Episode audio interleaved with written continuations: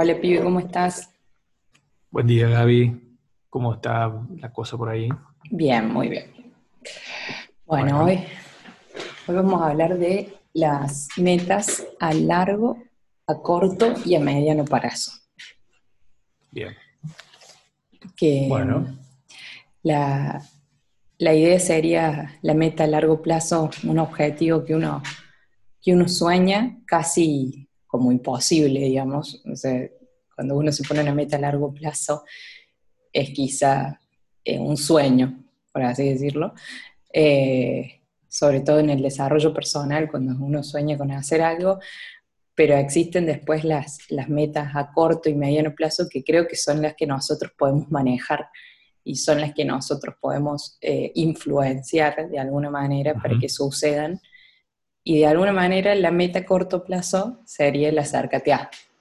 O sea, el acércate a lo que te gusta. Bien. Bueno, eh, qué difícil hablar de largo plazo, ¿no? Hoy, hoy en día yo creo que puedo hablar de corto plazo, pensar en, no sé, en la semana, en el mes, mediano plazo, como mucho, hablar de un año o dos. Y, Y bueno, y largo plazo para mí hoy es casi impensado. Es como decimos por ahí, puede ser una utopía. Puede ser algo que nos ayude a caminar, pero no, no lo veo como una... La zanahoria. Sí. a lo que te quiero decir es, evidentemente, que cada uno tiene su, su plan a largo plazo, pero de cómo organizarse para que pasen cosas a tan largo plazo está, jodido porque el mundo se ha vuelto muy, muy, muy vertiginoso, sí, muy vertiginoso, muy orgánico y, y bueno, mm, probablemente una empresa puede tener un, largo plazo, pero uno como persona, va, a mí me cuesta por lo menos pensar en, en, en muchos años por delante. La otra vez te decía que la pregunta más difícil para responder hoy en día es justamente, ¿cómo te ves de acá a cinco años? ¿Y a diez? A diez años. Por eso, yo, para mí no, tiene sentido intentar responderla. Es sí o sí una falta de respeto. A mí, a mí me lo han hecho muchas veces. ¿Y vos cómo te ves a cinco años? Oh, y, empiezas, te empieza a agarrar así como un vértigo que decís, para, no sé, no sé dónde estoy yendo. Claro, porque eh, sinceramente, o sea, yo no sé. No sé, no sé. Pero bueno, capaz, que, capaz que tenemos perfiles, voy yo, medio raros. capaz que lo normal sería tenerlo a largo plazo. Yo conozco pocas personas que lo tienen y lo cumplen, porque esas son dos cosas distintas, ¿no? O sea, que no lo pierden en el camino. Eh, pero a mí, en mi personalidad, hasta me desespera pensar que tengo un plan ya tan organizado que no le, no le estoy dando oportunidad a la vida de, agregarle el chimichurri que necesita, ¿entendés? Es como que digo, eh, a mí yo prefiero que me sorprenda la vida. Por eso digo, es un sueño, una utopía, ese plan a largo plazo para mí, porque es quizá cómo me quiero sentir, no, no tanto el qué voy a estar haciendo o qué, sino eh, cómo me gustaría sentirme de acá a, a 10 años, por ejemplo. Claro. Eso es la respuesta que yo encontré, digamos, más cercana a responder esa pregunta, digamos. Claro, pero ponele, qué sé yo, si vos haces una... Mira, a mí me sorprende día a día Google cuando me manda en Google Fotos, me manda un reporte de qué, qué habías hecho hace un año, hace dos y hace tres. Y realmente cuando, cuando veo lo que pasó hace tres años, que, sobre todo me doy cuenta de las obras que, yo he tenido, y para mí pasaron 10 años, 15 años. Cuando me muestran una foto de dos años atrás o tres años atrás, yo digo, pero esto, esto no puede ser. Es más, a veces me digo, no, este es un error, no puede ser. Google se confundió. Google no se confunde. a mí pasó una vida. pasó, una, pasó una vida. Y digo, no, no puede ser. No, sí, tiene razón. Sí, a mí en esto del, del, mediano y corto plazo, creo que que las nuevas generaciones estamos hechos para el corto plazo, no el medio, el corto, y, no tanto Cortoplacistas. Somos cortoplacistas.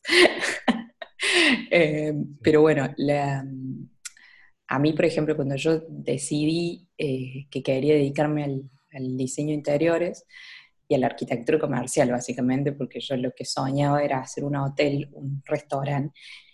Y para mí es, no le puse en cuántos años, no le especifiqué a cuántos años era, pero realmente eh, lo veía como un sueño inalcanzable, algo que, que, realmente era como ir a la luna, o sea, que estaba más o menos en el mismo, en el mismo rango, porque yo estaba en otro lugar del mundo. Desde cero. Claro. o sub-cero, sí.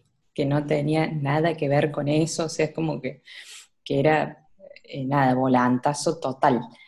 Entonces, por eso yo cuando lo planteé y dije, quiero, me encantaría eh, que me llamen para hacer un restaurante, imagínate que tenía que pasar, que alguien me conociera, que de ahí se interesara porque yo, que no, me dedicaba a nada de eso, quisiera hacer un restaurante o un hotel, por ejemplo, que, que voy a decir, la cantidad de plata que invierten en eso, ¿por qué me llamarían a mí, habiendo tantos diseñadores? Bueno, entonces a mí era algo así como un objetivo inalcanzable.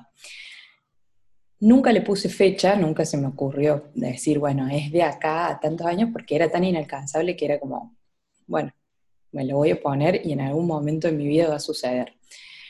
Y esto fue hace ocho años, o sea que ni siquiera hubiese servido si yo decía diez años. Claro. Ni, eh, siquiera. Y, y, y, el primer pasito que di, el primer pasito que di es este del corto plazo, que para mí me sirve mucho más. Que es decir, a ver, ¿qué tengo a mi alcance y qué cosas y qué herramientas tengo a la mano, digamos? Entonces, si yo tengo como objetivo dedicarme al diseño interior, mínimamente tengo que hacer un curso de diseño interior, o, por lo menos saber qué hay en el diseño de arquitectura comercial, quiénes se dedican a eso, qué, quiénes son los referentes, eh, qué es lo que, lo que la gente busca en un diseñador, eh, cómo vive un diseñador, a ver si me gusta o no me gusta, eh, a qué se dedica realmente, viste que a la larga uno descubre cosas de la profesión que, que no son las que uno se imaginaba.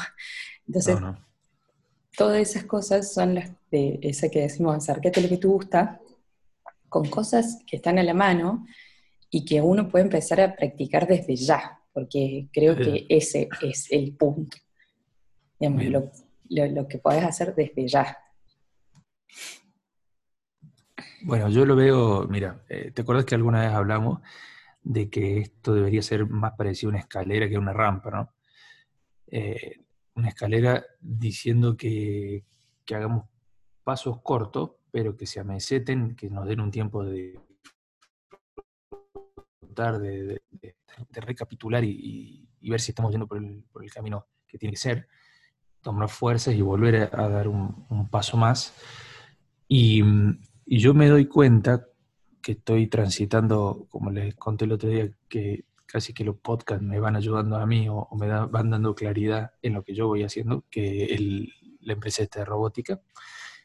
Y yo me doy cuenta de la cantidad de conquistas diarias que hacemos con el equipo, que, que, que no son, eh, a ver, que son eh, métricas que me doy cuenta que son como, como pequeñísimas, que quizás no están, que ni llegan a ser un título en un índice, pero que son fundamentales, ¿sí? Entonces yo voy todos los días agregándole un poquito más al proyecto de, pequeños logros, pequeñas conquistas.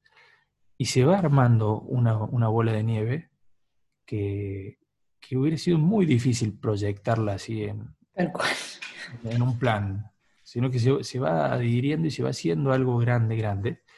Y no sé si te pasa a vos, pero a mí me pasa absolutamente, es que si vos hoy en día me preguntás qué te hace distinto o cómo te diferencias de alguien que empezó, yo creo no tener ninguna diferencia porque fueron cositas que se fueron sumando tan chiquititas.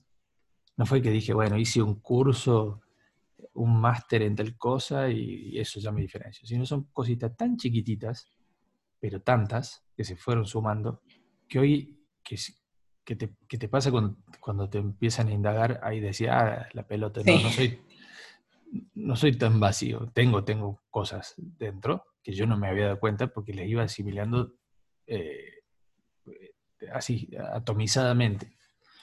Sí, que creo que ahí es la diferencia con, por ahí uno ser el hacedor, digamos, y ser eh, pragmático, eh, que hace que, que, vayas juntando experiencia y vayas haciendo eh, teniendo un capital de conocimiento que se adquirió. El conocimiento no es solamente lo que uno estudia, el conocimiento son las experiencias. Entonces, digamos, todo ese conocimiento que vos tenés, por ahí, al no ser algo que vos estudiaste, que te dieron un título, entonces no lo tenés tan, tan bajado en, línea de que vos lo tenés. Eh, no sé si me explico. sí, sí, sí por eso te digo, no está indexado. No, está indexado, claro. No, es que yo te puedo definir en una frase lo que sé. lo que sé. Sí, sí, porque es, una mezcla de muchas cosas que han ido, que has ido sumando por experiencia, pero por ahí como es eh, en el campo de la experiencia y de lo, del, hacer, y no tanto el de estudiar, que el de estudiar yo creo que está como mucho más indexado y que uno le puede contabilizar y decir, tengo títulos de esto, de esto, de esto, de esto, Pero la experiencia por ahí, hay gente como nosotros que nunca nos hemos sentado a escribir un currículum, eh, que, creo que ahí es donde vos decís, bueno, ahí bajo a, tierra todas las cosas que yo he hecho en este camino. A mí me, me tocó hacer una presentación mía y tenía que poner la trayectoria. Y claro, cuando me puse a pensar y todas las cosas que había hecho eran un montón, pero yo no las había pensado, ni siquiera nunca las había escrito, por ejemplo. Entonces creo que, que en, en, esas situaciones donde te empiezan a preguntar y donde vos empezás como a, a, buscar, encontrás un montón de cosas que ni sabías que estaban. Claro, pero bueno, pero ahí está, ese es el punto. Eh, si, yo tengo que armar un currículum, eh, creo que desde que me recibí hace casi 20 años, no he hecho muchos cursos o he hecho muy poquito, así que, que me den un diploma de algo. Mm. Tengo dos cursitos más hechos desde que me recibí. Pero si lo, si lo lees en limpio, decís, che, este es un fanfarrón. Era desde la facu, hizo dos cursos y no hizo más nada.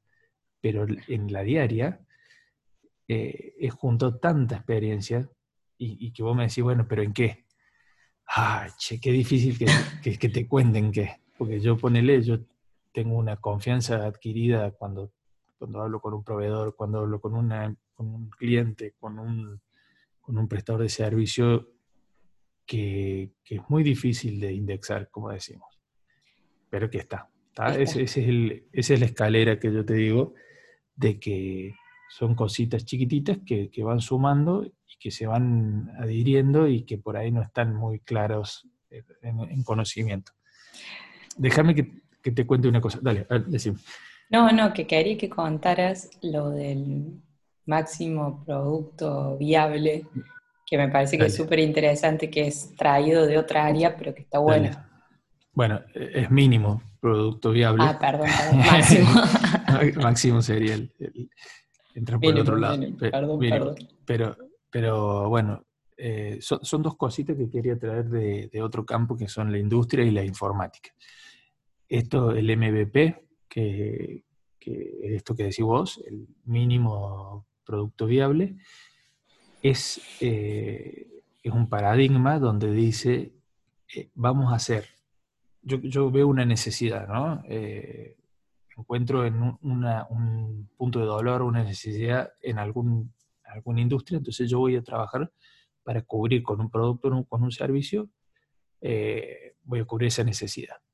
Bueno, lo, primero que te recomiendan es que vayas por el MVP, que es trata de gastar la menor energía con los menores recursos, con, con la menor cabeza, con todo lo mínimo para ver si eso es viable o no.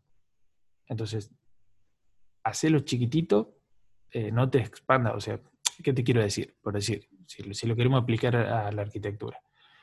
Si vos vas a hacer un despacho, una oficina, hace que sea, eh, bueno, obviamente con, los menores recursos, vos y tu socio, si empezás, o vos sola, y trata de abarcar poco, pero con, de gran calidad.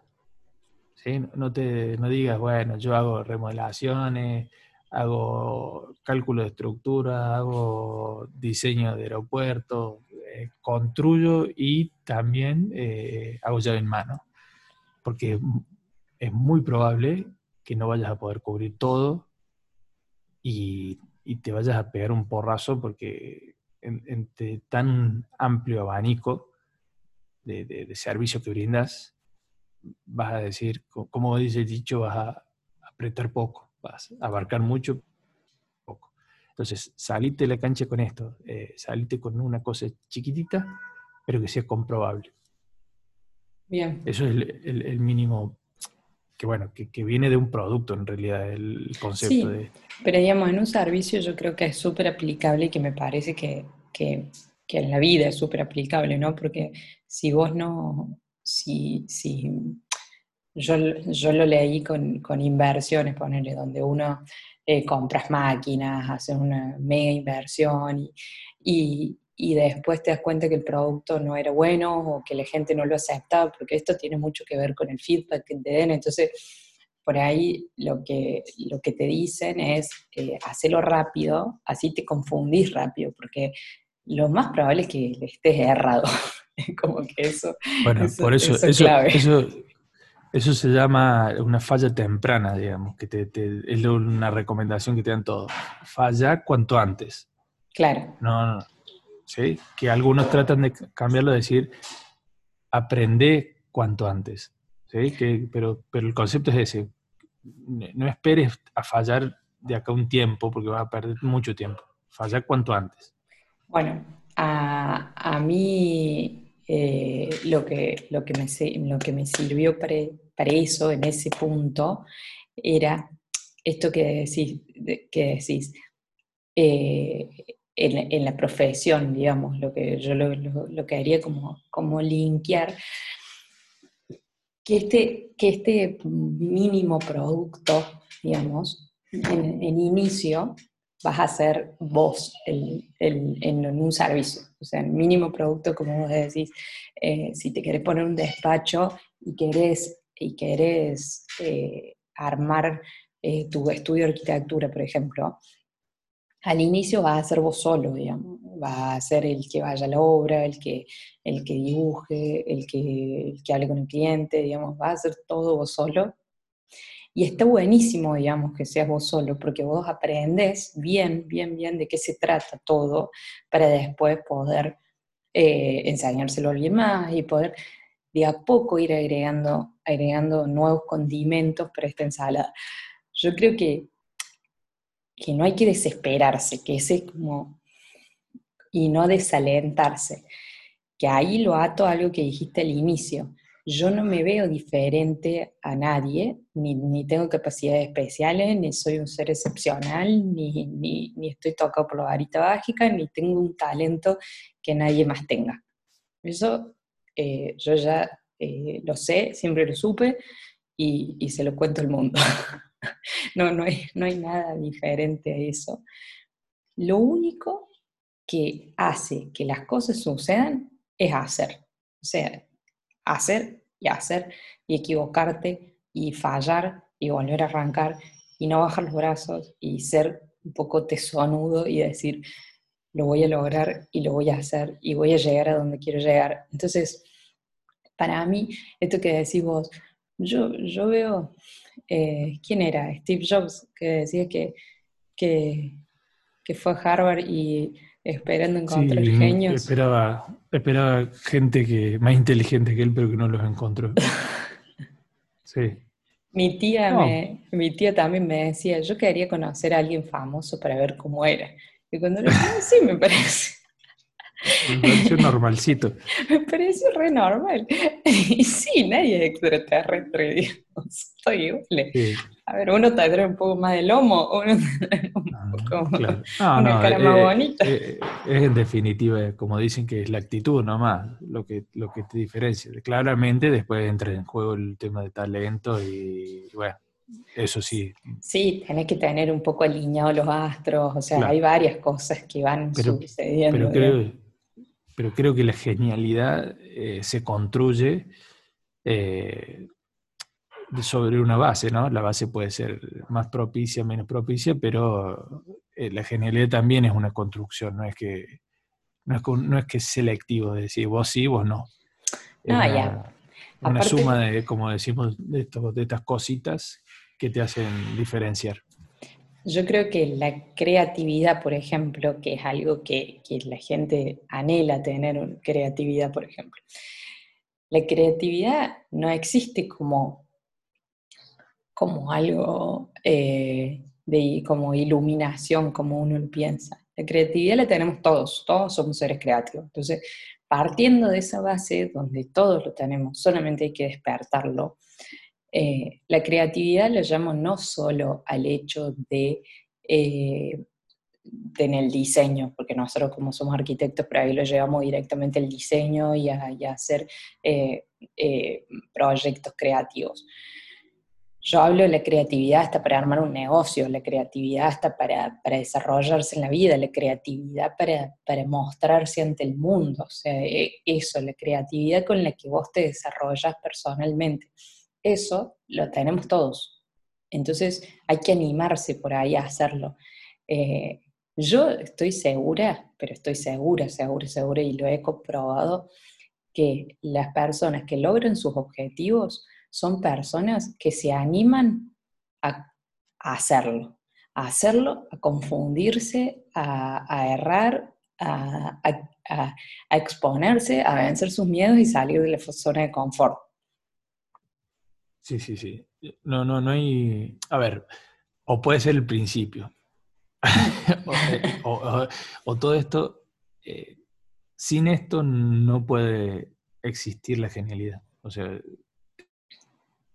te pueden dotar de un, talento espectacular, pero si no te animas a, a trascender y hacer esa primera etapa, vas a morir con tu talento eh, con, el plástico puesto todavía. Bueno, y, déjame dejarte otro último concepto, no sé cómo venimos de tiempo, pero que, hay mucho, mucha tela para cortar con esto, que es la metodología ágil, eh, que también viene de, más de la informática, que viene un poquito a reemplazar lo que normalmente nos enseñan, que es el diagrama de Gantt. O no reemplazar, sino complementar. El diagrama de Gantt nosotros conocemos, que es un diagrama de cascada que, va diciendo, bueno, voy a hacer primero esto y cuando termine esto voy a hacer esto y cuando termine esto voy a hacer esto y esto y esto y esto. Que generalmente es el, lo más normal es verlo en las obras, donde, bueno, en las obras sí tiene mucho sentido. Termino los cimientos, comienzo con el muro de elevación, después voy con el encadenado y bla, bla, bla, bla. Pero, ¿qué pasa? En nuestras profesiones no se puede decir, bueno, primero voy a hacer, eh, primero voy a, voy a estudiar esto, ni bien cuando termine eso voy a hacer marketing cosa y cuando termine eso voy a comunicar en las redes y cuando termine de comunicar voy a hacer, sino que se, empiezan a, a, solapar tareas y no solo que se empiezan a solapar, sino empiezan a cambiar la variable, porque ya, ya lo que pensaba al principio ya no es lo mismo, entonces tengo que reformular, y para eso eh, hay un paradigma que de las metodologías ágiles, que justamente no, se proyectan a, tanto tiempo las, los eventos o las funciones, sino que se van eh, continuamente revisando y pivotando, que se llama, que es eh, corrigiendo el rumbo. Entonces, está está compuesto por, los sprints, que son tiempos cortos, que pueden ser una semana o dos semanas, donde, por ejemplo, decimos, bueno, vamos, hoy vamos este, este sprint vamos a trabajar sobre tal tema. Bueno, nos, ponemos a trabajar sobre ese, sobre ese tema, a la semana chequeamos, che, ¿eso sirvió? Eh, ¿cómo, ¿Cómo venís? ¿Qué, ¿Qué resultado tuviste? Bueno, ahí volvés a generar nuevos objetivos para una o dos semanas. Y se va haciendo mucho más orgánico, justamente porque los objetivos son de... Cortos plazos. cortitos plazos, ¿sí? Bueno, esa metodología es absolutamente apasionante y, obviamente hay que desarrollarla, ¿no? Porque esto es como el titular, pero tiene, está, muy bien apoyada también con algunas aplicaciones que, son gratis. Entonces uno lo baja, se planea esta semana o dos semanas. ¿sí? No de decir, bueno, de acá a seis meses voy a hacer esto, después esto, porque en general esos diagramas de Gantt en los servicios son incumplibles, incumplibles porque se van trasladando las fechas, se, van haciendo monstruos, digo. Y después lo vas abandonando. Eh, Al último, ya cuando te das cuenta que, no, tiene lógica, no lo abrís más. Bueno, nosotros en el estudio, una de las cosas que hacemos que, para poder cumplir con todos los encargos, eh, semanalmente armamos una organización semanal donde por proyecto ponemos objetivos y metas cumplibles con el tiempo que tenemos y quiénes van a participar de cada, de cada proyecto. Y eso nos ha servido un montón porque, porque realmente uno lo visualiza, uno sabe en una semana qué cosas es capaz de hacer. Ya de decir en un mes, y ya es muchísimo más grande, ya es difícil. Bueno, entonces ustedes han descubierto las metodologías ágiles eh, por, su, por, su, cuenta. Por nuestra cuenta.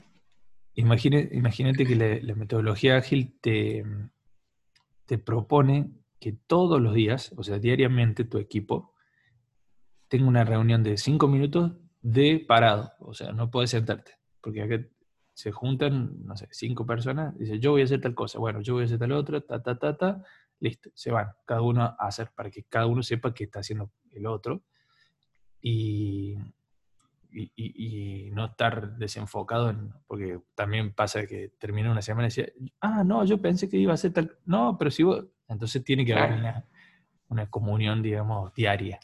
Pero bueno, esos son los principios. Sí, nosotros incluso tenemos un pizarrón donde lo anotamos, entonces te queda como a la vista de qué es lo que vos tenías que hacer, cuál es tu objetivo, y después, cuando termina la semana, chequeas si lo hiciste o no lo hiciste, porque también eso es importante, ¿no? Ir viendo estos objetivos. ¿Qué? Bueno, te, voy a contar una rapidita que, fue una anécdota de tesis que, tuve con mis dos compañeros, éramos tres, y estábamos haciendo la maqueta para la entrega final. Y no, no, no era de tesis, era de, una materia, arquitectura 5, pues, arquitectura 4, no sé. Y hacíamos turnos rotativos y nos íbamos a dormir porque veníamos, no sé, hace una semana que no dormíamos y entonces nos íbamos a dormir 40 eh, minutos cada uno así y se se eh, nos despertábamos y seguía, ¿viste? hacíamos un, un non-stop. Y en una, no sé, me voy a dormir yo, estábamos haciendo una maqueta y dos horas de, sueño, me levanto así, se va a dormir Andrés, que y, y, miré lo que es la descoordinación de que venimos haciendo una, una, una maquetita de escala 1 en 200, por decirte, o 1 en 100, y él se mandó las dos horas de su trabajo, hizo un laburo espectacular, pero hizo la escalera 1 en 75. Entonces, cuando me desperté, digo, ¿y esto qué? La escalera, dice. Pero esto, imagínate, la, la, maqueta era 50 por 50 y la escalera era 40 por 40. sí, pero, pero no te diste cuenta que esto no va a andar acá. Y, y miraba así como diciendo, sí, la verdad que si me hubiera un poquito abierto mi mirada, me hubiera dado cuenta que, no, tenía sentido. Así que mira vos como en esto también, si no estás coordinado, te puede mandar una, escalera en otra escala. Yo tengo una, una bueno, de la, de la Facu y un billón, no, pero eh, Marco contaba siempre que, una entrega final así se habían dividido, uno hacía las plantas, otro hacía la maqueta y otro hacía los renders. Y llegan a la, a la, a la, entrega Y llega el que tenía que hacer las plantas y dice, ah, chicos, le quería avisar que anoche cambió el proyecto. dice, no, porque no me cerraba. Y el tipo calla dice, pero si tenemos los renders y tenemos la maqueta hecha. Tenemos los cortes del, del anterior. del anterior. Ah, ah, sí. Sí, no, bueno, pero estas son mucho mejores. Y cuando cuelgan todo y no, tenía nada que ver una cosa en el otro. Y el profe le dice, ¿qué, qué pasó acá? Irremontable. No, no, pero el tipo no le explicaba, le decía, no, pero mira, como que lo mejoré y el profe lo sacó cagando, ¿no? Y lo, los bochó, obviamente, porque se mandaron el frente de que, de que nunca se habían bueno, brazos. Por eso es importante Coordinar. tener un plan. Como cuando dicen el plan es no tener plan. Bueno, esto eh, tiene que haber un plan. Tiene que haber un plan. Bueno, eh, como conclusión entonces, eh, nosotros, a nuestra forma de ser, por ahí nos sirve tener ese objetivo, ese, esa meta a largo plazo para tener algo en que soñar y, algún, y alguna meta eh, muy, muy utópica en que pensar, para que eso te dé energía y para que eso te, te mueva el motor, digamos. Pero lo concreto, concreto que nosotros podemos hacer es el mínimo producto viable, digamos. Exacto. Eh, exacto. es lo, que está al alcance, lo que, lo que está al alcance de, tus brazos y de tus piernas. Sí, y, las de mediano plazo, que por ahí no hablemos tanto, que están buenas, porque las de mediano plazo me parece que son, sí son realizables, y un mediano plazo puede ser eh, un par de meses, un un año, de decir, che, este año quiero que suceda esto. Entonces, esas están buenas porque ponerse objetivos al año están buenas, aunque te digo que agarré los, del, los de enero del 2020 y los tuve que prender fuego porque no, no, no pude visualizar la pandemia en el medio. Y bueno, pero, pero estas son cosas extraordinarias. Eh, y, entonces esos, por ahí de decir, bueno, en el año quiero que sucedan estas cosas, están buenos también porque te acomodan un poco las ideas como para, para enfocar es a dónde voy a empezar a meter mis esfuerzos mínimos para, para poder guiarte.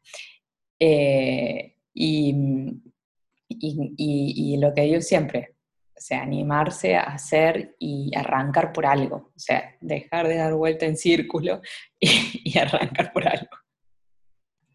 No, en evidencia, ¿no? Que, el mediano plazo es decir, eh, bueno, estoy, este barco está yendo a, eh, está yendo a, Italia, a, Nápoles, vamos a ir desde, vamos a partir en Buenos Aires, vamos a ir a Nápoles. Bueno, ¿qué tenemos que hacer? Y vos tenés que desplegar las velas, vos tenés que eh, no sé, alimentar el motor. Vos tenés que darte cuenta que, que, si con la brújula vos vas a estar viendo si estamos yendo bien. Pero evidentemente que tenés que saber si estás yendo a Nápoles o si estás yendo a, a, Sudáfrica. Para, y si en el, en el mitad de camino te pinto ir a Sudáfrica, también está bien. También se puede. Pero si llevas una carga a, Roma, a Nápoles, te van a, se van a enojar cuando le digan que llegaste a, Ciudad del Cabo. Bueno, nene, te mando un, beso y que seas muy feliz. Dale, gracias.